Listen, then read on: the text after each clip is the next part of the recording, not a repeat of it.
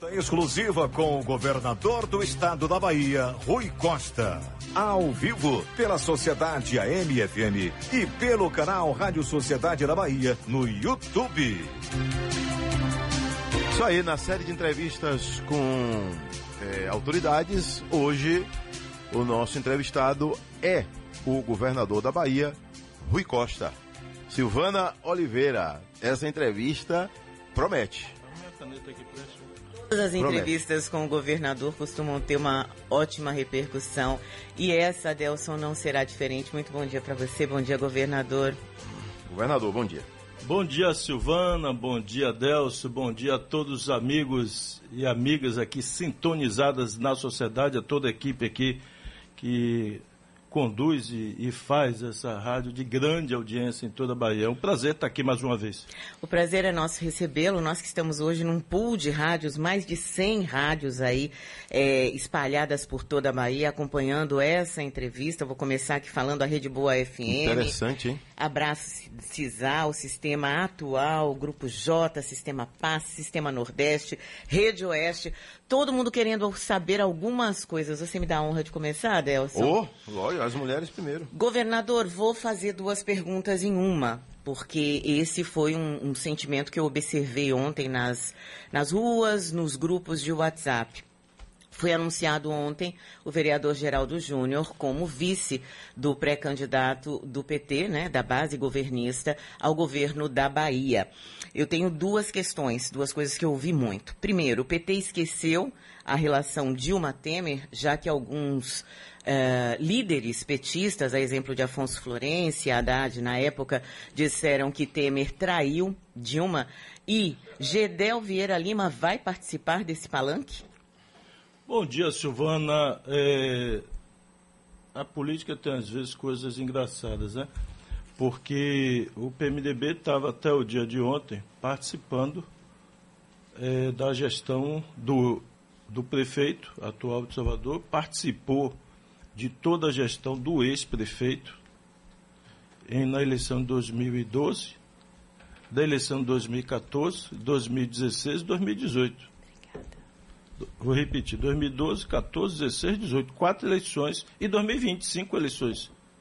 Então, esse tipo de questionamento nunca foi suscitado sobre a conduta do PMDB é, assim ou assado. E bastou ele dizer que não vai seguir a oligarquia da Bahia, quem acha que manda na Bahia, porque tem pelo sobrenome o desejo de, de voltar a mandar na Bahia, é, aí os ataques já começam é, de várias fontes. Então, o que se trata aqui é de, um, de uma articulação para se conduzir e voltar, é, primeiro, o Brasil a sair desse caos que eles colocaram. E, e, e, portanto, o povo brasileiro, o povo baiano não aguenta mais pagar gás de cozinha a 150 reais, 160 reais. O povo não aguenta mais essa caristia, a inflação passou de 10%, o desemprego disparou, está em 14%, o povo está passando fome e, portanto, o povo brasileiro já não aguenta mais essa situação. E todos eles juntos colocaram o Brasil nessa situação. A turma aí que está abraçada com o atual presidente da República, e que eu disse essa semana, eu vou repetir, é, a relação é uma relação envergonhada. Parece aquelas pessoas que têm uma relação extraconjugal, diamante, e só quer ficar no quarto trancado para que ninguém saiba da sua relação íntima que tem com aquela pessoa. Então não quer sair no shopping de mão dada, não quer sair na rua, não quer ser fotografada, mas é, as relações íntimas querem manter. O, o, o DEM, é, o atual chamado União Brasil, participa do núcleo central do governo Bolsonaro, controla todos os cargos do Bolsonaro na Bahia. Eles se juntaram para provar e, e fazer essa tragédia que eles fizeram no Brasil, apoiaram o governo Bolsonaro, participam, ocupam os cargos ajudam e ajudaram o Bolsonaro a perseguir a Bahia, perseguir o Nordeste.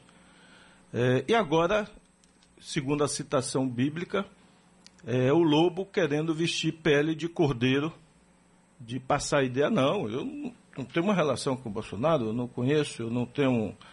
É, então, infelizmente, a política tem dessas coisas. O que nós fizemos foi uma aliança com o PMDB para que a gente continue caminhando é, o Estado orgulhando os baianos, orgulhando e sendo referência para o Brasil. Os baianos hoje têm orgulho, Silvana. A Bahia é o Estado é, do Brasil que está em segundo lugar durante sete anos em volume de investimento em saúde, em educação, em infraestrutura, mobilidade urbana, agricultura. É o segundo, só fica atrás de São Paulo. Está na frente de estados muito ricos, muito mais ricos que a Bahia, como Minas Gerais, como Rio de Janeiro, Paraná, Rio Grande do Sul. São estados que arrecadam muito mais, têm muito mais riqueza do que o nosso, mas a Bahia só fica atrás de São Paulo. Então o povo tem, na minha opinião, um orgulho grande do que nós fizemos, tanto no governo de Wagner como no nosso. É o maior volume de investimento em saúde do Brasil. 18 hospitais nesse período que a gente governa, 26 policlínicas. Só o ano passado licitamos 3 bilhões em novas escolas, são novas escolas em centenas de cidades da Bahia. Então, o que nós fizemos foi uma aliança e vamos continuar conversando com os outros partidos é, para fortalecer essa aliança e ganhar a eleição, não só na Bahia, como no Brasil, com o presidente Lula, para tirar o Brasil desse caos. Governador, eu vou pedir só para o senhor me responder duas coisas de uma forma bem assertiva. O PT baiano confia no, PM, no, no MDB?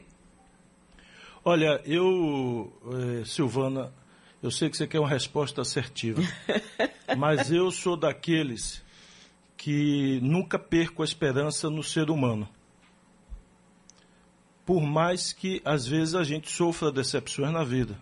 Sofri uma decepção recente, inclusive, quando o nosso vice-governador mudou de camisa aos 45 minutos do segundo tempo. Já na prorrogação, é, ele mudou de camisa. Então, a vida é assim.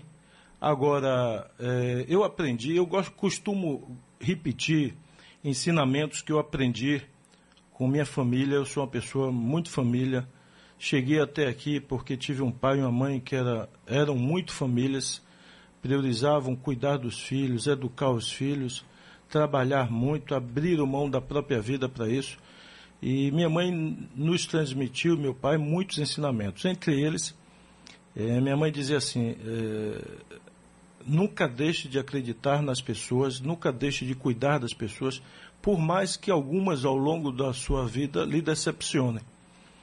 E eu vou continuar desse jeito. Uh, e ela dizia: nunca concentre suas energias eh, nos, nos, problemas ou nas decepções que você tiver. Concentre a energia eh, nas coisas boas, nas coisas que você pode fazer para frente na vida concentre energia nas coisas e nas pessoas que querem lhe ajudar.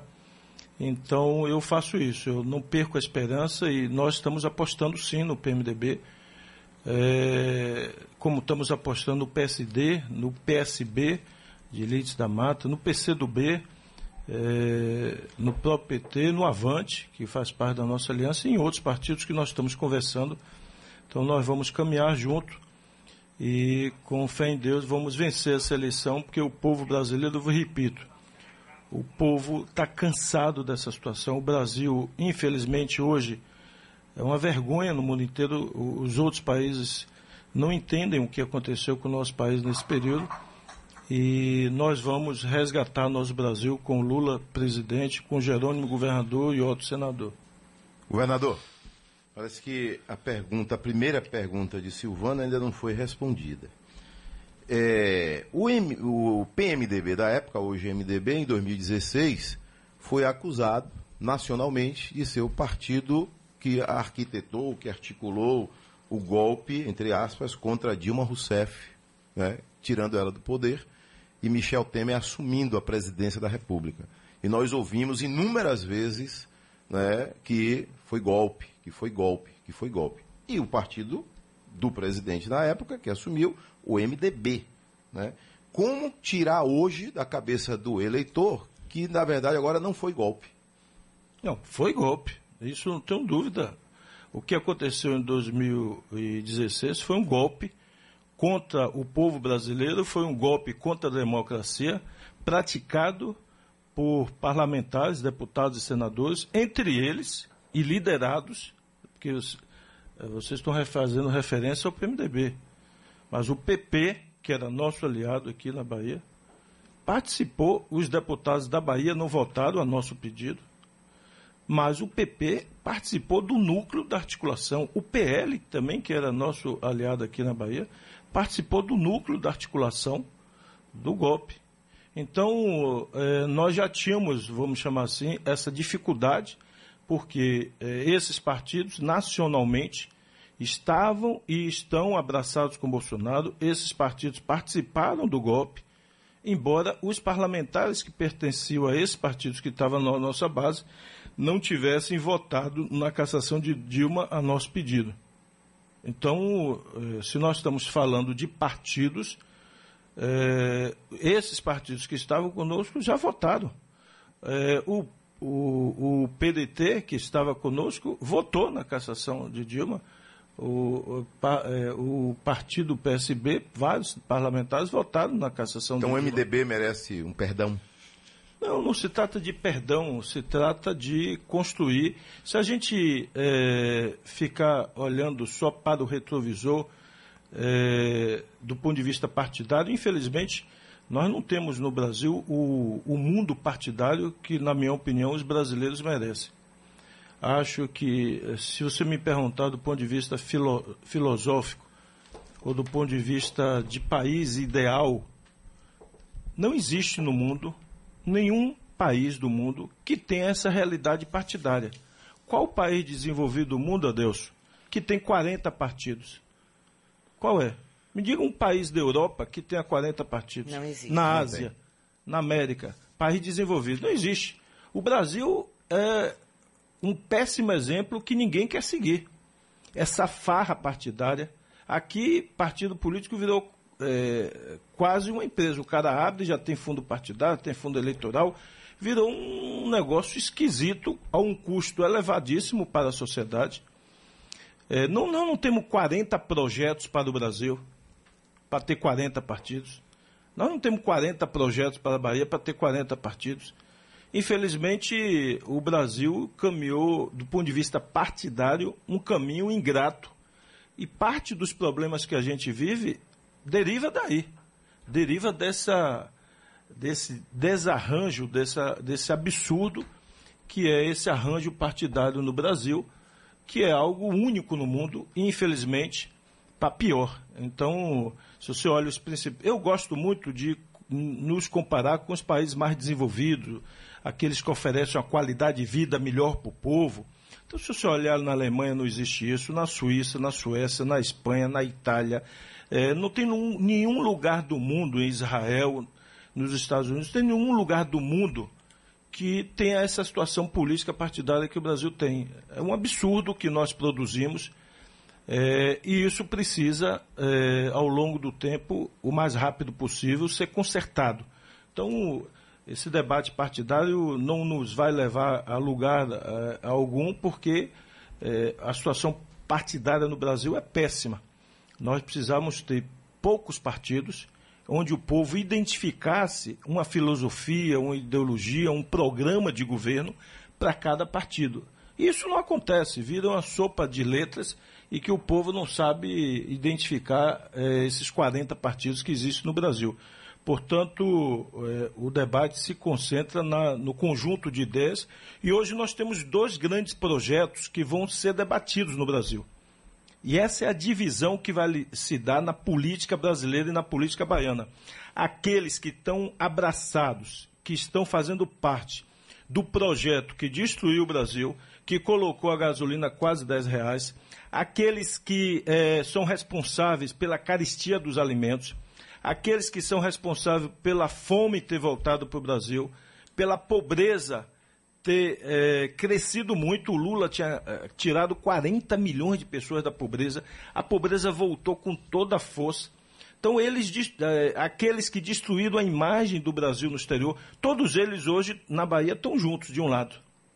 É, o, os deputados, os partidos, e do outro lado, na minha opinião, está a grande esperança do povo que se manifesta aí pelas consultas e pelas pesquisas, que é, é a volta do projeto político que, na memória do povo, foi o melhor governo de muitas décadas, que é do presidente Lula. Foi a época que tinha Minha Casa Minha Vida para o pobre, foi a época que o pobre podia comer picanha, podia comer carne nobre, que o povo podia botar gasolina no carro, foi a época que o povo podia ver seus filhos entrar mais facilmente numa creche, numa escola, é, e sem pedir barra de ouro, né? Porque esse escândalo onde no Ministério da Educação você tem que dar barra de ouro a alguém que está intermediando uma escola, uma creche. É um negócio vergonhoso. Eu espero que os órgãos de controle, de fiscalização apurem isso detalhadamente. É, então, o povo está cansado desse negócio e eu acho que o povo está é, tá com a esperança grande de voltar a viver aqueles momentos que viveu os oito anos do governo Lula com emprego, com, com renda, é, podendo comer carne, podendo tomar sua cervejinha, podendo poder andar com o seu carrinho mesmo financiado ou com sua moto. Então é isso que faz com que o povo alimente a esperança é, e é, é, nisso que nós vamos conversar com o povo baiano e com o povo brasileiro. Me parece, governador, que ao menos em um ponto o senhor e o presidente Jair Bolsonaro concordam. Ele ontem disse que a, essa eleição não será entre esquerda e direita, mas será entre o bem e o mal. A disputa será essa. O senhor concorda com isso? Olha, é, eu acho que a disputa se dará sim quem quem foi responsável pelo Brasil ter alcançado 630 mil mortes? A disputa se dará quem tentou impedir da vacina chegar ao Brasil. A disputa se dará por quem eh, hoje não realiza uma obra importante na Bahia. Me diga qual é a obra importante que o governo federal realiza na Bahia. Uma só. Só quero uma. Se alguém souber, por favor, manda aqui para a rádio que eu, eu, ou para o meu celular que eu falo aqui no ar. Se alguém souber de uma, uma obra importante iniciada no Nordeste brasileiro, projetada, iniciada nesse governo. Nem a obra, Silvana, que Dilma iniciou, até hoje eles concluíram como a duplicação da 101. É, é muita vergonha de um governante, presidente do país, a Dilma iniciou a duplicação da 101, que vai de Feira até Sergipe, até a divisa de Sergipe. São 160 quilômetros, Adelson. O presidente veio há meses atrás aqui inaugurar 18 quilômetros. Depois de seis anos que Dilma saiu do governo, ela que iniciou a obra, seis anos se passaram eles fizeram 18 quilômetros de 160. Esse é o governo. Então, sim, eu acho que o debate será esse.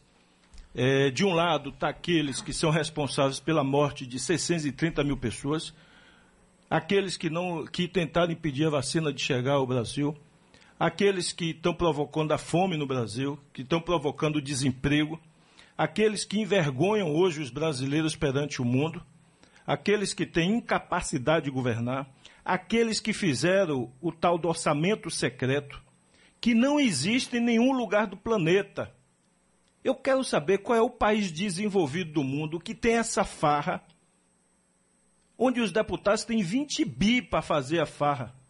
Qual é o lugar do mundo? Não existe isso, isso é uma vergonha. Eles estão afundando o nosso país. 20 bi no esquema com os deputados, aonde existe isso? Então, sim, isso, a disputa vai ser entre eles, que pregam o ódio, ah, hoje eu vi, ah, não sei se foi a Delso ou foi que me perguntou ontem sobre os estudantes brigando nas escolas foi no Brasil inteiro. Zé Eduardo e Isso é fruto desse ambiente que ele pregou, de ódio, de violência. Eu vi uma imagem de um jovem sendo morto que estava numa moto que bateu no carro, os dois saltaram para discutir. E eu acho que foi em São Paulo, no Paraná, não me lembro do estado, essa semana. E ele sacou a arma e atirou. E ele tinha comprado a arma dentro dessa nova lei aí que o Bolsonaro aprovou, e ele participava de um clube de tiro. Então, ele passou a, a, botar na cabeça dos brasileiros o sentimento de ódio, de raiva, de preconceito contra nordestinos, de preconceito contra negros, de preconceito contra as mulheres. Então, o debate será esse: será da civilidade da civilização do Brasil, caminhar rumo à civilização, ao povo ter direito a comer, a, a educar seus filhos, a ter saúde, contra a incompetência, contra a ignorância e contra o ódio. Esse será o debate no Brasil e na Bahia. E nós temos já definido eh, na Bahia e no Brasil quem está de um lado e quem está do outro. Governador, o seu vice, João Leão, nos concedeu uma entrevista e eu fiz algumas perguntas, e Silvana também, perguntas que repercutiram nacionalmente. E uma delas, o senhor vai ouvir e o senhor pode responder a pergunta que ele faz. Ele faz um questionamento, por favor. Será que eu estou traindo ou eu fui traído? Seria a minha próxima pergunta. Será que eu estou traindo Se ou sentiu eu fui traído? traído? É uma questão de ponto de vista e de realidade dos fatos. Eu acabei de dizer, não sei o que é que houve, gente, eu não sei. Nós tínhamos, eu tenho uma amizade muito grande com o Rui e eu não queria acabar com essa amizade desta maneira. Não queria. Ele disse que não queria acabar a amizade. A amizade acabou, então? Ó, é... Ô, Adelso, deixa eu lhe dizer, para o povo que está aí sintonizando a sociedade, isso para mim é página virada. Mas... E uma página, na minha opinião, que ficou tristeza e decepção. Por quê? Porque na história da Bahia, na história da Bahia, nenhum governador na história da Bahia deu tamanha visibilidade, protagonismo e respeito a seu vice como eu dei. E eu disse várias vezes a Leão, tinha uma relação de afeto, de carinho, ele tem quase a idade de ser meu pai. É, e na última conversa que eu tive com ele, é, Adelso e Silvana, eu disse, ô Leão, se você está com esse desejo tanto de sentar na cadeira de governador, ele me disse, então eu vou sair candidato a governador. Eu digo, saia candidato a governador. E eu disse, com isso você não me ofende sair candidato a governador. Acho legítimo que você caminhe comigo oito anos e diga, olha, eu sou uma pessoa melhor para continuar nosso projeto. Eu tenho mais voto então eu vou ser candidato. Eu disse, se você for candidato e passar para o segundo turno, eu lhe apoio. E não haverá rompimento do PP conosco, nem nos cargos do governo, nem em nada. Acho legítimo. O que eu não acho legítimo, me desculpe até pela sua idade, pelo respeito que eu tenho com você, é você mudar a camisa ao, nas 45 minutos do segundo tempo. Isso aí é, chama-se outra coisa. Então, isso é com muita tristeza, é como se fosse uma facada que eu tivesse levado de alguém que eu cultivei um respeito profundo, uma amizade grande. Quando ele fala que o acordo não foi cumprido, não existe, não existe acordo nenhum. Eu sentei com janeiro, em janeiro com o Leão, levei três horas conversando com ele e combinei com ele que nós terminaríamos o governo junto. Combinei com ele isso e ele acertou comigo isso. Surgiu dentro, quando o Wagner afirmou que gostaria de ficar em Brasília para ajudar o Lula no Senado, em função da importância que tem o Senado para a estabilidade do governo, é, nós conversamos com Otto e fomos conversar com o Lula e surgiu a possibilidade, eventualmente, do Otto ser candidato a governador. E neste intervalo que surgiu essa possibilidade, é, havia o cenário de que se Otto fosse o candidato, eu poderia ir para o Senado e, portanto, ele sentaria na cadeira de governador. Essa foi uma hipótese e uma possibilidade que ficou no ar aí alguns dias, sei lá, quatro, cinco, dez dias, nós discutimos do- nos bastidores. E, portanto, mas essa possibilidade não se materializou. E uma vez que essa possibilidade não se materializou, nós colocamos o nome de um jovem, filho de Aiquara, de Jiquié, é, competente, capaz, para ser candidato a governador da Bahia. E o, o meu vice criou uma, é, é, um desejo quase que obsessivo de sentar na cadeira de governador. E chegou a hipótese de alguém cogitar, não, governador, então o senhor renuncia e candidato a deputado federal para poder ele sentar na cadeira. Eu digo, aí foi que eu dei aquela declaração que eu não aceito faca no pescoço. Então essa, essa declaração foi direta, É, foi não fez curva. não, não. Foi em função disso que eu disse que não aceito faca no pescoço. E eu disse, olha, é, isso eu considero uma falta de respeito alguém chegar ao governador e lhe propor que ele renuncie como uma forma de pacificar a relação. Então, é como o Adelso, eu lhe disse, ó oh, Adelso, para você continuar meu amigo, só tem uma condição, você me dá a sua cabeça. Então, que amigo é esse? Que amizade é essa? Então isso não existe, então isso para mim é página virada. Repito, só ficou tristeza e decepção, mas eu, seguindo o que eu acabei de dizer na instante, eu sigo os ensinamentos de minha mãe, a minha cabeça não fica fixado nisso. É, eu olho para frente a, é, e quero apostar nas energias e nas coisas boas, porque eu tenho uma responsabilidade com o nosso povo, com o meu povo baiano, de continuar a Bahia seguindo no caminho certo, de não permitir retrocessos e não permitir que a Bahia seja adotado o mesmo padrão hoje do governo federal, porque esse é o padrão deles. É o padrão de governar, é, de destruir como eles destruíram o Brasil, e o padrão da, das oligarquias dividirem o poder, de dividir as estruturas de poder em benefício próprio. Combustível, Petrobras, gás, tem como diminuir o ICMS? Essa é uma pergunta que os ouvintes fazem o tempo inteiro. Tem como diminuir o preço de combustível, você que está me ouvindo, trocando o presidente da República, acabando com essa farra e com essa destruição do Brasil. Por que, governador? Me explica aí, por que, que o combustível está quase 10 reais? É, o Brasil, infelizmente, fez uma opção de esquartejar e desmontar a Petrobras.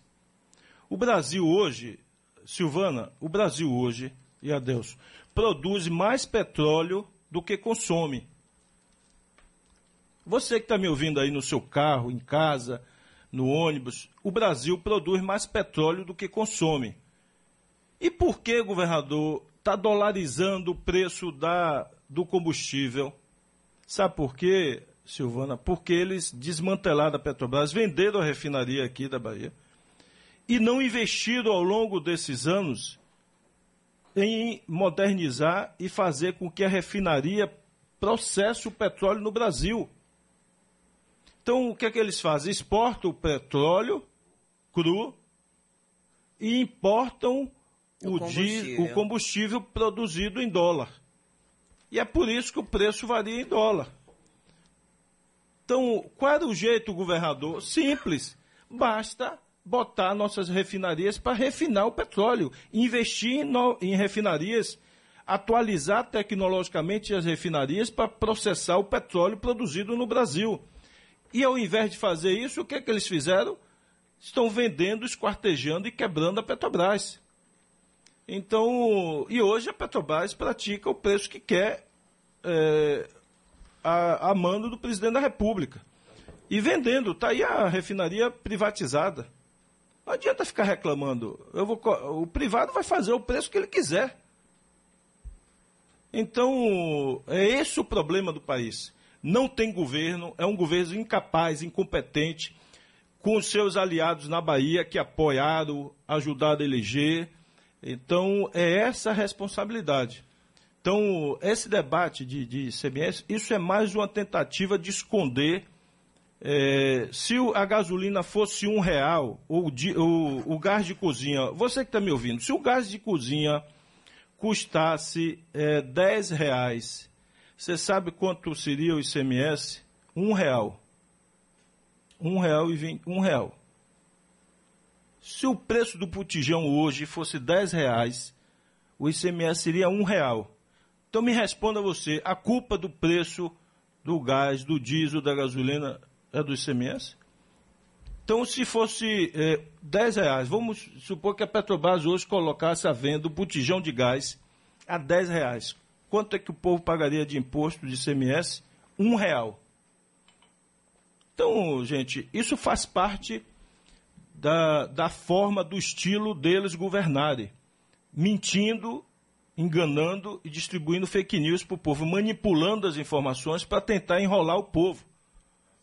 Então, é, eu quero deixar claro para a população: só tem um jeito, tirando esse atual presidente daí, botando gente capaz, gente competente, que faça investimento é, nas refinarias, que faça nosso país refinar o petróleo. Vou repetir para quem não ouviu: O Brasil produz mais petróleo do que consome. O que falta é refinaria para processar o petróleo que nós produzimos, para manter o preço em real e não em dólar. É por isso, simples assim, para a gente parar de enrolação e de enganação do grupo eh, na Bahia e no Brasil que engana o povo e que afundou o Brasil e que cobra esse preço abusivo de combustível. Bom, só lembrando que nós estamos aqui num pool de rádios, mais de 100 emissoras acompanhando essa entrevista em todo o interior da Bahia, claro, aqui na capital também.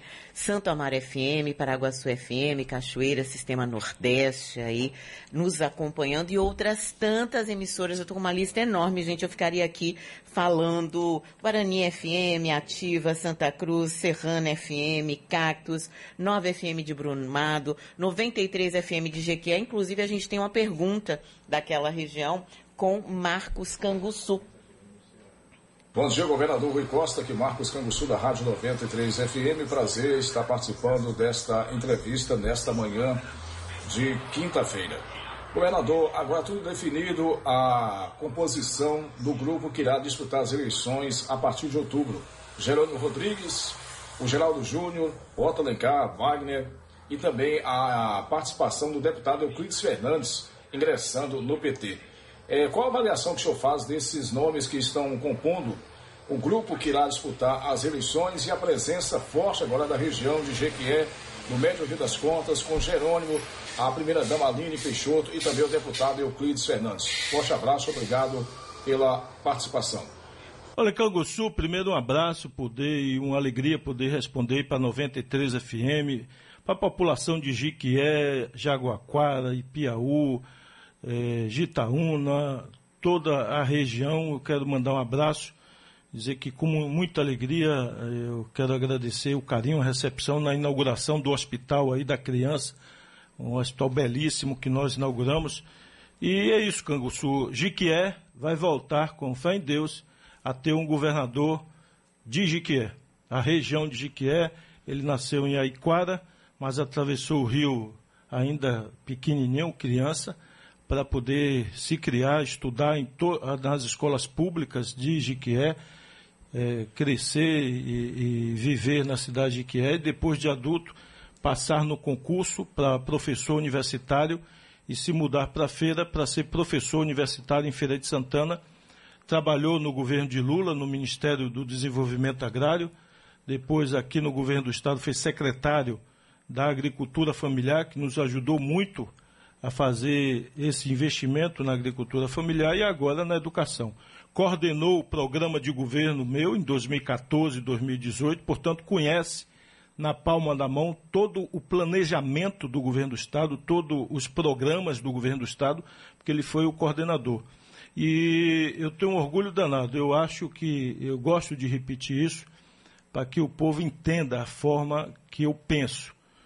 É, e mais uma vez eu vou citar um ensinamento da minha mãe. Ela dizia que a cabeça do ser humano pensa, a cabeça nossa toma decisões baseado onde nossos pés pisaram ou pisam. Quem sempre pisou em mármore de luxo ou em tapete acolchoado, é, acha que a vida de todo mundo é assim. E quem nasceu numa favela, na periferia, no Morro da Liberdade como eu, quem nasceu na zona rural de Aiquara como Jerônimo, quem teve que superar dificuldades, até a fome na infância e na adolescência, como eu tive, é, de muitas vezes ter que ajudar a comunidade a tirar pessoas debaixo do barro, soterrada no morro que desabava. Gente que, como Jerônimo viu, zona rural naquela época, as pessoas passando fome, sabe a dor sabe a dificuldade do povo e eu acredito muito nisso. E é com isso que a gente toma a decisão. Por isso que eu aposto, acredito nesse jovem talentoso de Jiquié e da região do interior da Bahia. E acho importante que a Bahia possa fazer esse equilíbrio. Um governador do interior de uma cidade pequena, 90% das cidades da Bahia são pequenas, 90%. De alguém que veio de uma cidade pequena, com, equilibrando com o vice, que é presidente da Câmara de Salvador, ou seja, para manter esse equilíbrio, uma pessoa do interior da Bahia que conhece o interior, conhece a cidade pequena, conhece a, dor e o desafio de crescer e viver é, a partir da zona rural com alguém que é presidente da Câmara, que conhece também muito a cidade de Salvador. Então é nisso que nós apostamos e alguém que poderá fazer, e eu ganhei o apelido de correria, e eu disse para Jerônimo, você vai poder fazer a correria dobrada. Porque se eu carrego com muito orgulho é, ter feito o maior investimento da história da Bahia em Salvador, no interior, em qualquer cidade da Bahia, pode olhar qualquer cidade e comparar é, os investimentos feitos por nós com qualquer outro governador. É, não se compara, então se eu carrego isso, eu disse a Jerônimo, se eu fiz muito, Jerônimo, se Wagner fez muito, você vai poder fazer muito mais, porque eu tive que caminhar sozinho, sendo perseguido pelo grupo do presidente da República, aqui na Bahia e no Brasil, e você não, você vai ter uma mão estendida, uma mão amiga, que é apaixonado pela Bahia e que estará hoje aqui em Salvador, a, a, no Etnuai, na paralela, às 15 horas. Então fica aí nosso convite a todos os prefeitos, vereadores, ex-prefeitos, vice-prefeitos, lideranças para estar hoje aqui em Salvador, lideranças diversas para estar participando dessa, dessa festa do lançamento da pré-campanha de Jerônimo é, de Otto Alencar e de Geraldo. E é nisso que nós estamos apostando nessa parceria, que a, Bahia precisa do Lula, o Lula precisa da Bahia e o Brasil precisa da nossa esperança, da nossa confiança e do nosso trabalho. Governador, dois temas que incomodam muito o governo do Estado. Violência na Bahia, né? é, facções criminosas, sujeito invade casa, bota arma na cabeça de pai de família, um terror. E com isso, o nosso estado, infelizmente, leva a fama de terra do medo. E gostaria de saber qual o nível de preocupação do governador nesse enfrentamento direto, nos bastidores, né? Como é que o senhor conversa com os comandantes da PM, da Polícia Civil, das Forças de Segurança? E um outro tema que preocupa também os baianos é a questão dos respiradores. O assunto está em que nível? O dinheiro voltou para os cofres públicos? O Adelso, é, segurança pública, a situação é de fato muito grave e infelizmente, digo isso infelizmente, porque se fosse só uma situação localizada na Bahia, ele, ela seria de muito mais fácil solução. É um problema grave e o povo acompanha, basta ligar a televisão em qualquer programa aí é, da Record nacionalmente ou de outras TVs, que passa programa de São Paulo, passa programa do Rio, do Paraná, de Santa Catarina, Goiás, que o povo está vendo todo dia, infelizmente, a violência crescer. É, o motivo principal é o aumento do consumo de drogas, do comércio de drogas no Brasil. O Brasil virou o terceiro maior consumidor de drogas do mundo. Nós temos que botar o dedo na ferida 70% dos homicídios, das violências acontecem em função do consumo e do comércio de drogas. É, é, o maior, é um dos maiores empregadores hoje do Brasil, é o comércio ilegal de jovem, de drogas que emprega jovens no Brasil inteiro, nas cidades, e essa disputa pelo, pelos pontos de droga, pelo comércio de droga, leva a vida de milhares de jovens no Brasil inteiro. E eu tenho conversei com o presidente Lula, tenho conversado, entendo que nós precisamos urgente de parar de demagogia, parar de enganar o povo e dizer que esse problema vai ser resolvido só em cada cidade ou cada estado. Ou nós vamos ter um plano, um programa de combate, de rediscutir a questão das drogas no Brasil de forma séria, de forma planejada, de forma científica, para, inclusive, Adelso, abordar o esquema financeiro gigantesco de dinheiro que esse tráfico é, movimenta. E que, infelizmente, as notícias, a imprensa divulga, que por aí afora sai é, corrompendo policial, juiz, ou seja, o volume de dinheiro é gigante e as notícias é, circulam em diversos lugares do Brasil do poder de persuasão que esse dinheiro ilegal tem e, portanto, isso cada Estado sozinho não pode combater.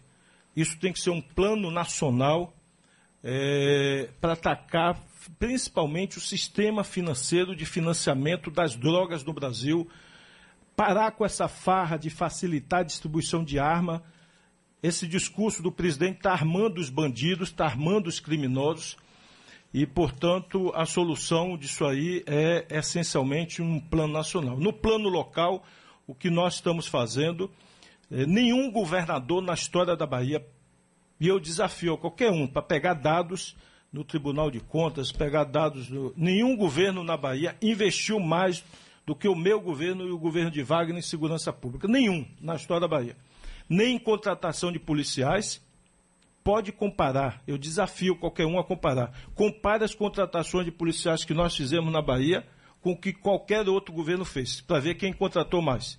Compare os investimentos em, em equipamentos e materiais e viaturas que nós fizemos com qualquer governo na história da Bahia. Veja quem comprou mais equipamentos, mais armamentos. É, quando o Wagner entrou, as imagens eram de policial tendo que empurrar carro no meio da rua, com re, aqueles revólver 38 velho, enferrujado que a polícia tinha. Então hoje nós temos uma polícia, coletes todos vencidos. Hoje nós temos uma polícia equipada, com armamento é, moderno, e fazendo mais investimentos. Só esse ano, Adelson, são 2.800 policiais novos da PM entrarão para reforçar o policiamento. Estamos fazendo mais um concurso da Polícia Civil de mais mil vagas, incluindo delegados e agentes. Então, é, montando um esquema de monitoramento de placas de carro e reconhecimento facial de 800 milhões de reais que está sendo instalado em, nas 80 maiores cidades da Bahia. Uhum. É, então, o, o, que está ao nosso alcance, nós estamos fazendo, pedindo firmeza é, e atuação firme da Polícia Civil e da Polícia Militar, que tem respondido. Eu quero agradecer aqui aos pais e mães de família que compõem essas duas corporações, Polícia Civil e Polícia Militar, pelo seu trabalho, pela sua dedicação é, e pelo seu empenho. Agora, a sensação, às vezes, que a gente tem está enxugando gelo trabalha, prende, prende e bandido logo, logo está solto. Essa outra coisa, Deus, eu já disse aqui algumas vezes em entrevista com, na sociedade, é, defendo e continuarei defendendo a mudança da forma e da lei criminal no Brasil. É um absurdo, não existe paralelo no mundo. Aonde, Adelso, que na Alemanha alguém vai ser preso com uma escopeta calibre 12, uma metralhadora, um fuzil AR-15, em uma semana essa pessoa vai estar solta? Que lugar do mundo isso acontece, gente? Então, é, é virou rotina. Você prende e solta, prende e solta. O cara pode ser preso com 10 fuzis, 20 fuzis. Já já está solto. Então, o que, que é isso? E a culpa é da polícia? A culpa é do governo? Então, é preciso mudar a lei é, no Brasil quem é preso com fuzil não pode estar solto em poucos dias, me desculpe. Essa pessoa que está presa com 10 fuzis, ele quer matar quantas pessoas? Ele já matou quantas pessoas? Então, quantos presos aí que respondem por 10 homicídios estão respondendo em liberdade? Então, na minha opinião, tem muita coisa errada. E aí é fácil apontar o dedo para a polícia, apontar o dedo para ali, quando tem um sistema que não funciona.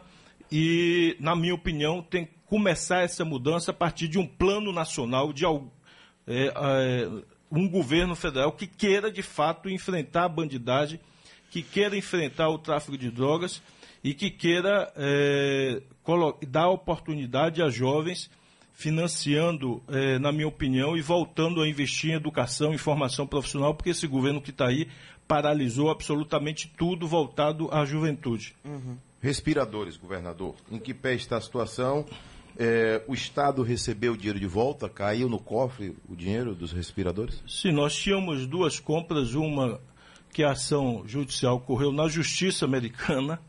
Aí vocês, você, Adelso Silvana e os ouvintes, tirem suas próprias conclusões. Tínhamos duas compras que foram, de todas as compras que nós fizemos, duas não deram certo. Uma eh, foi uma compra internacional e nós fizemos a ação na justiça americana. E essa, o dinheiro já está na conta do Estado a partir da ação rápida, firme da justiça americana. A outra, o contrato foi um contrato no Brasil e está com a justiça brasileira. Essa nós não temos ainda solução. Então, é, é, o que eu tenho a dizer, cada um tira aí as suas conclusões e eu permaneço com a minha indignação e eu gostaria de um dia, um dia, eu haverei de saber por que, que o Ministério Público da Bahia mandou soltar os bandidos que estavam presos no respiradores junto com a juíza. Um dia Deus haverá de me permitir saber por que, que o Ministério Público da Bahia, o promotor, mandou soltar os bandidos com a anuência da juíza. Mas é, eu espero que o que eu podia fazer, eu fiz, que foi prender aqueles que tinham lesado o Estado, botar na cadeia, e eles estavam na cadeia uma semana e já tinham chamado o advogado para assinar o cheque e fazer a devolução quando o promotor mandou soltar e a juíza concordou com a hum. soltura e eles estão soltos, não sei fazendo o quê, mas eu espero que a justiça brasileira, quem sabe, se aproxime da justiça americana e mais rapidamente possível faça devolver o dinheiro aos cofres públicos. Governador, outro assunto bastante sensível aqui na Bahia é a questão da educação. Nós estamos em último lugar no IDEB. E o pré-candidato do governo ao, ao governo da Bahia é o secretário de Educação. Como é que a gente explica essa equação de estarmos em último lugar? Nós é, estamos, ao longo dos todos esses anos, crescendo no nosso desempenho. Ô, Silvana, as pessoas usam a retórica de DEB como se o DEB fosse só a nota. É, é, as pessoas, a nossa nota é uma nota que está dentro do padrão dos outros estados. O que a Bahia tem é, diferente dos outros estados, como média, tanto na rede estadual como na rede municipal, é uma evasão maior. E a evasão escolar, que é aquele aluno que se matricula e que abandona a escola, não frequenta, pode abandonar com uma semana, com um mês, ele contabiliza como se fosse nota zero, Silvana. Ou seja, ele não frequentou, mas ele é contabilizado como se fosse nota zero. E isso derruba o IDEB da Bahia. O que é que nós fizemos? Nosso esforço tem sido grande. Além de melhorar o desempenho, nós criamos um, um programa de monitoria escolar, onde 52 mil jovens recebem uma bolsa. São dois jovens por turma, é, dois jovens por turma, que fazem reforço escolar é, nas nossas escolas e nas nossas salas de aula. São 26 mil turmas, dois jovens por turma, 52 mil jovens que recebem a bolsa para fazer reforço escolar nas escolas e nós e recebem um valor por isso. E nós criamos um valor na Bahia chamado abono permanência, ou bolsa permanência, que damos um valor financeiro a esse jovem, a essa família, para que o filho não saia da escola, continue na escola. E essa ajuda é paga mensalmente a, a 348 mil famílias. É o último número que eu tinha visto. 348 mil famílias recebem esse valor para que eles não saiam da escola. Então, nós continuaremos investindo. É, estamos pedindo, inclusive, que as prefeituras façam, continuem fazendo investimento. É, inclusive, pedindo que a capital faça investimento em educação infantil, porque Salvador é a penúltima cidade, capital do Brasil em investimento em educação infantil. É a penúltima na oferta de creche e de ensino infantil do Brasil. A maioria das crianças de Salvador, Adelso, estudam nas escolas comunitárias, nas creches comunitárias, como é que a minha mãe montou lá na favela, no São Domingos, lá na Major Cunhamazo. A grande maioria das crianças dessa cidade aqui estudam em escolas comunitárias ou escolas privadas, porque o município, eu estou falando de 45 anos atrás que minha mãe montou a creche é, não teve prefeito na cidade de Salvador ainda com vontade, com coragem, com determinação para fazer um investimento forte em creche. Ah, o Brasil Carinhoso, você que está me ouvindo aí da Bahia inteira, o que é o Brasil Carinhoso? Aquele programa do Lula que ofereceu creche para as cidades. Tem cidade como a cidade de Serrinha, Silvana, construiu quatro creches daquela. Só a Serrinha. Tem várias outras cidades construído uma, duas, três, construiu. O Lula tinha ofertado e a Dilma 128 creches para Salvador, do Brasil Carinhoso. Só entrar no site do MEC que você vai ver. 128. Sabe quantas foram construídas? Nenhuma. Então, é evidente que a educação é como uma escadinha, Silvana. Você não chega ao último degrau se não tiver o primeiro degrau para você pisar.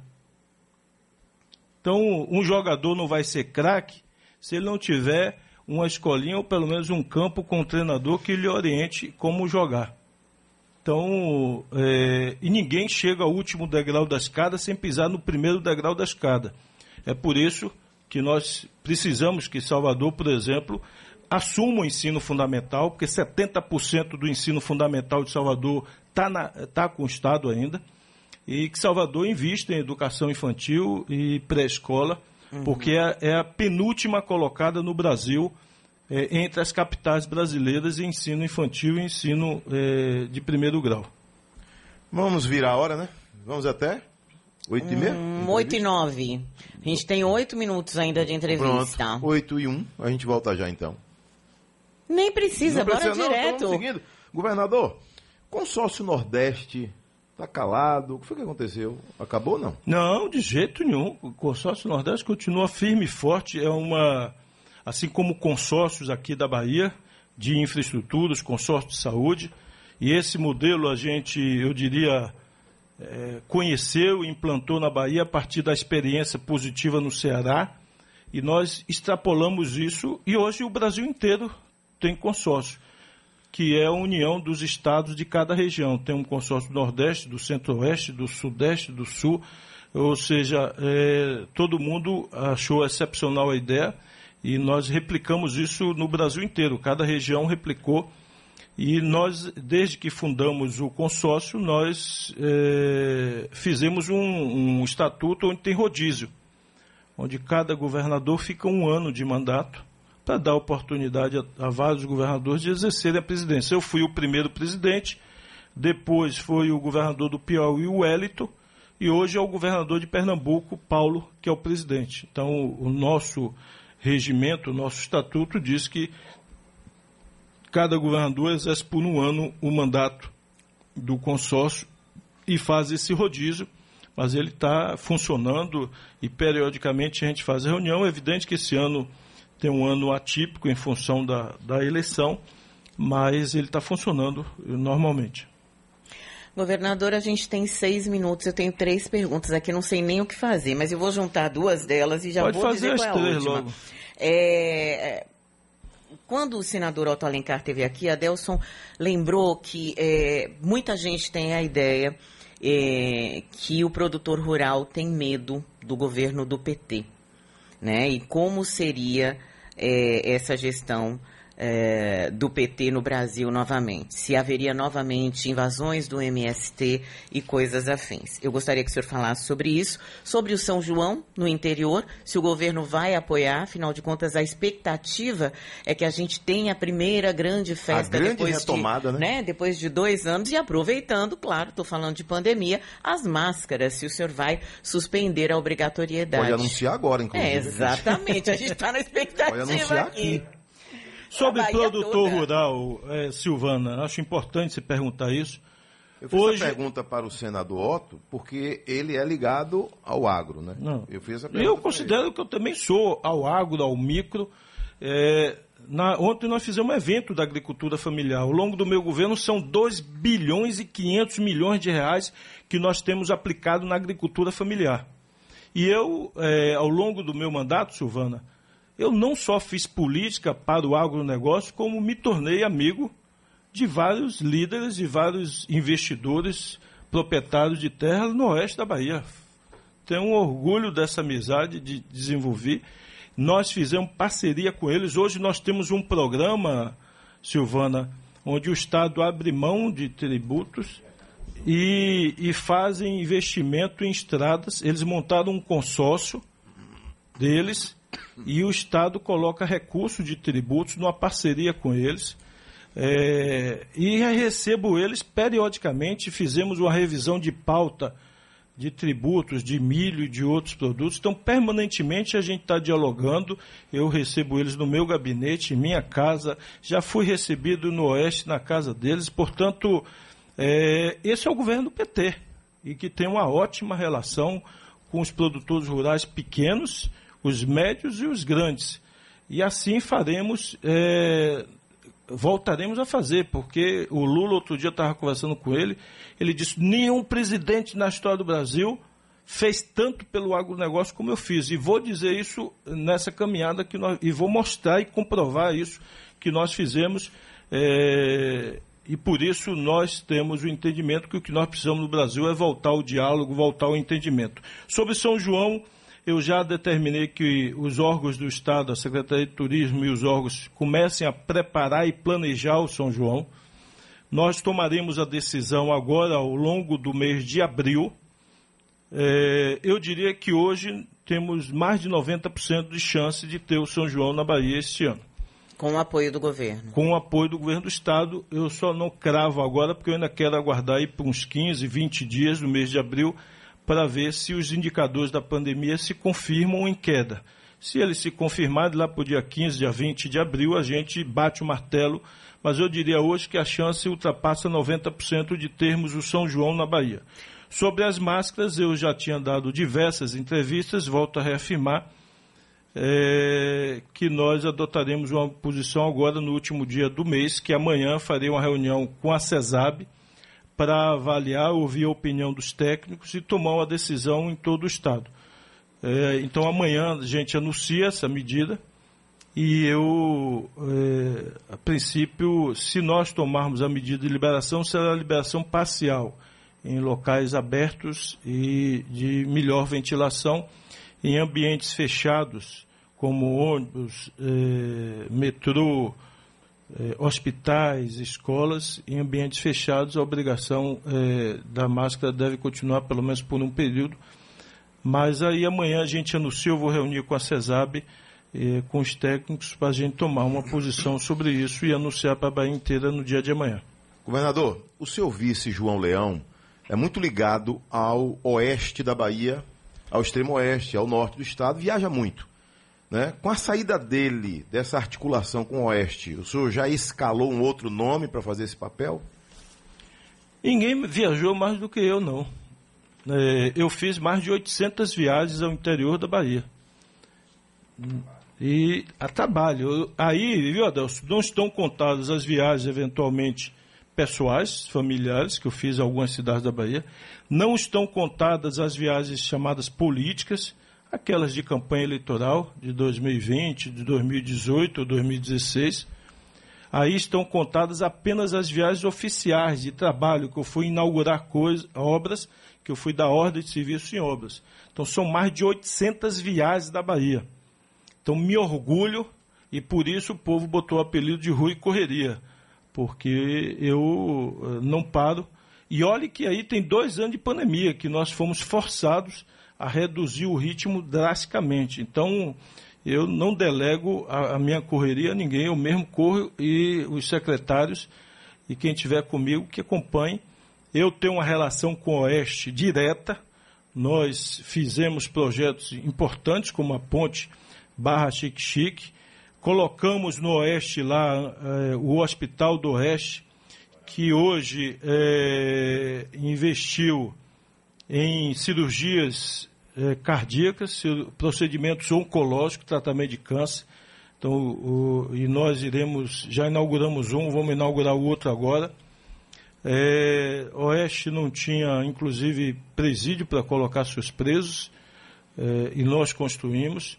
Nós construímos e botamos UTI em Bom Jesus da Lapa, botamos UTI na cidade de Barra, Agora estamos ampliando, construindo praticamente um novo hospital em Santa Maria com UTI. Estamos colocando UTI lá em Botirama. Já inauguramos a policlínica em Barreiras. Estamos inaugurando agora, esse mês de abril, a policlínica lá em Santa Maria da Vitória. Portanto, me orgulho de, na história da Bahia, nenhum governador, e se alguém tiver dado, pode ligar aqui e mandar para a Rádio Sociedade, nenhum governador da Bahia investiu mais no Oeste do que o nosso governo. Nenhum. Isso eu posso dizer, esse, isso que eu estou falando do Oeste, eu posso falar da região Sul. Me diga qual é o governador da história da Bahia que investiu mais na região Sul, em e Itabuna, na região do que o nosso. Me diga qual o, o, governo que investiu mais em Vitória da Conquista do que o nosso, mais em Jiquié do que o nosso, em Juazeiro. Então, é, infelizmente, eles vão ter que se desdobrar porque eles não têm o que mostrar, não tem paralelo para mostrar. Bateu uma curiosidade aqui que o povo sempre me pergunta. Pode perguntar. Os senhores estão se falando? Os senhores quem? É, o governador Rui Costa e o vice-governador Não, a última vez que eu falei com ele foi no dia que ele foi me entregar a carta. Depois Teve o abraço mesmo? Teve. É, eu, eu abracei ele de, com tristeza. É, a gente encerra uma amizade e uma admiração que se, se encerra aqui porque é, o, o Adelso e, e, Silvana, eu tenho muitas críticas com o passado da Bahia, inclusive com o, o quem mandava na política da Bahia, que é o, o, o, o ex-governador e senador Antônio Carlos Magalhães. Mas uma coisa ninguém podia negar, que ele tinha palavra, que ele seguia até o fim com as suas convicções que ele não andava mudando de lado ou de camisa a qualquer hora. Ele, quando apoiou o Colo, foi até o final com o Colo. Quando ele resolveu apoiar quem, é, outros, ele ia até o final. Então, é uma virtude do ser humano, na minha opinião, é ter lado, ter posição, ter firmeza nas suas convicções e preservar a política passa, o cargo de governador passa, Delson. Em 1 de janeiro não serei mais governador. Então, o que eu procuro preservar e transmitir para meus filhos é caráter, dignidade, lealdade, gratidão. Minha mãe dizia para os filhos: tem duas virtudes de um ser humano que vocês nunca esqueçam: humildade e gratidão. Porque o ser humano que não tem essas duas virtudes não vai a lugar nenhum na vida. Em nenhuma profissão. Eu nunca esqueci disso. Então, por isso, nunca esqueci de onde eu vim, lá da favela da liberdade. Portanto, tudo que eu faço na vida e as pessoas, um dos elogios que eu mais recebo, sou uma pessoa simples, pessoa humilde. Além das minhas convicções, porque eu nunca esqueci de onde eu vim, quando eu cheguei lá no Palácio de Ondina, que eu comecei a, a rememorar a minha infância, ia montar um galinheiro lá, e hoje tem mais de 200 galinhas lá. Nos primeiros dias eu, come, eu entrava no galinheiro para limpar o galinheiro. E os funcionários do palácio atônitos. Não, governador, deixa que a gente faz isso, deixa que a gente faz isso. Eu digo, meu culpado, deixa eu fazer. Eu estou aqui no chinelo havaiana. Eu fiz isso na minha infância, na minha adolescência inteira. Meu pai criava galinha e eu limpava. E eu não mudei, eu sou o mesmo ser humano. É, de botar a mão na massa e fazer as coisas. Isso faz bem a nossa cabeça, Deus.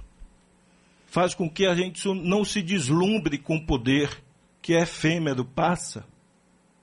Então, eu continuarei acreditando nas pessoas, mesmo que a vida, como minha mãe dizia, a vida pode dar muitas decepções de gente que você vai acreditar, vai apostar, e vai lhe decepcionar. Mas não desista do ser humano. Do mesmo jeito que tem essas pessoas, tem pessoas corretas, sérias, amigas. E o que me emula, o que enche minha alma. Eu tive em conquista duas semanas. Depois fui em Jiquié. Fui, rodei na feira de saúde. Devia ter lá umas 10 mil pessoas. Eu andei no meio do povo lá, a, a, toda, a 95% mulheres que estavam na feira de saúde. E a frase que eu mais ouvia durante a minha caminhada era aquele abraço apertado das mulheres, aquele abraço carinhoso de senhoras de várias idades, e a frase era: Obrigado por cuidar da gente. E Silvana, você que é mulher, eu, ao ouvir essa, essas frases, eu me lembrei da minha infância e da minha adolescência, porque eu cresci ouvindo as pessoas na favela onde eu vivi, abraçando minha mãe e dizendo: Obrigado por cuidar de meu filho, obrigado por cuidar de minha mãe, obrigado por cuidar de minha avó. Então isso bate fundo na nossa memória de lembrar da nossa infância. E eu diria que é uma missão que Deus me deu, poder hoje estar tá ouvindo o que minha mãe ouvia lá na favela. E eu tive em Gandu recentemente, quero agradecer aqui ao prefeito Léo, as pessoas que fizeram a camisa, inclusive, com a frase obrigado por cuidar da gente. E é isso que me emula e me dá coragem de lutar e continuar lutando contra os poderosos, contra a oligarquia. Com esse jeito, as pessoas me acusam de não gostar de política. Desse tipo de política eu não gosto não, gente. Ao contrário, chega a me dar nojo. Porque é, eu gosto da política de cuidar das pessoas. Eu gosto da política de construir um hospital da mulher para tratar as mulheres que têm câncer. Eu tive agora é, numa cidade e uma, uma senhora me deu um abraço apertado. Ela estava com turbante, não para embelezar a cabeça como Silvana está, mas estava com turbante porque ela tá, saiu de um tratamento de quimioterapia. E ela me disse: governador, muito obrigado por aquele hospital. Eu me senti no hospital particular Estou saindo de um tratamento e fiz um exame. Agora estou me saindo vitoriosa, venci o câncer. Então não tem nada que pague isso. Não tem nada. Eu vou sair do governo nas mesmas condições que eu entrei no governo. E digo para meus filhos, para minha filha mais velha, que esse é o orgulho que eles têm. Eu saio uma pessoa melhorada, graças a Deus. Se eu já tinha sensibilidade, humanidade, eu saio mais humano. E não são essas decepções que eventualmente a gente tem na política que vai mudar minha alma e meu coração. Vou seguir acreditando e apostando no ser humano e mais do que nunca apostando no povo da Bahia. Eu acredito no povo da Bahia. Sei que o povo da Bahia quer gente que goste de gente, não gente que vá cuidar dos seus negócios. Então, cada macaco no seu galho. Nada contra os negócios, são os negócios que geram emprego, renda. Mas quem quer cuidar dos negócios, vá para a vida privada, deixa a vida pública para quem quer cuidar de gente. Era isso. A gente já previa, né, que seria uma grande entrevista aqui na Rádio Sociedade da Bahia. Obrigado, governador. Silvana. Obrigada, governador. Bom dia. Um Bom abraço, dia. que Deus nos abençoe. Amém. Que assim seja. Assim seja. Pedro Sé, já está a postos. Luciano, um abraço, nosso diretor-geral. Raquel Schecker, ali é a mulher do cofre, né? mulher, mulher do dos dinheiro. negócios. Mulher dos negócios ali. Que paga seu salário, né? É, sim. Edmundo Filho, bom lhe ver, Edmundo. Um abraço. André Curvelo, um abraço. Rogério Alves na área. Tá? Rogério, nosso repórter especial é, do Pega Visão. especial do Pega Visão, também aqui, é, é, garimpando algumas informações. A nossa técnica, né? Um abraço, viu? Tá bom? O Raymond, os meninos aqui. Os nossos produtores, nossos produtores estagiários. estagiários. todos que fizeram também. É, os meninos da, da TI, né?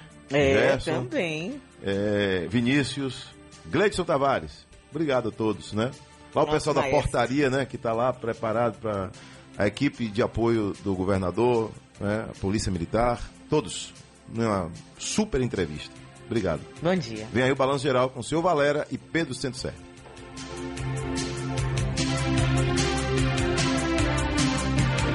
Você ouviu Sociedade Entrevista com o governador do estado da Bahia, Rui Costa.